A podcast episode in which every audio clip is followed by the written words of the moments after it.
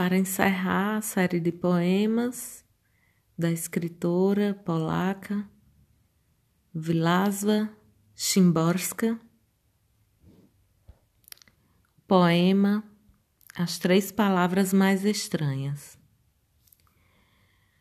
Quando pronuncio a palavra futuro, a primeira sílaba já se perde no passado.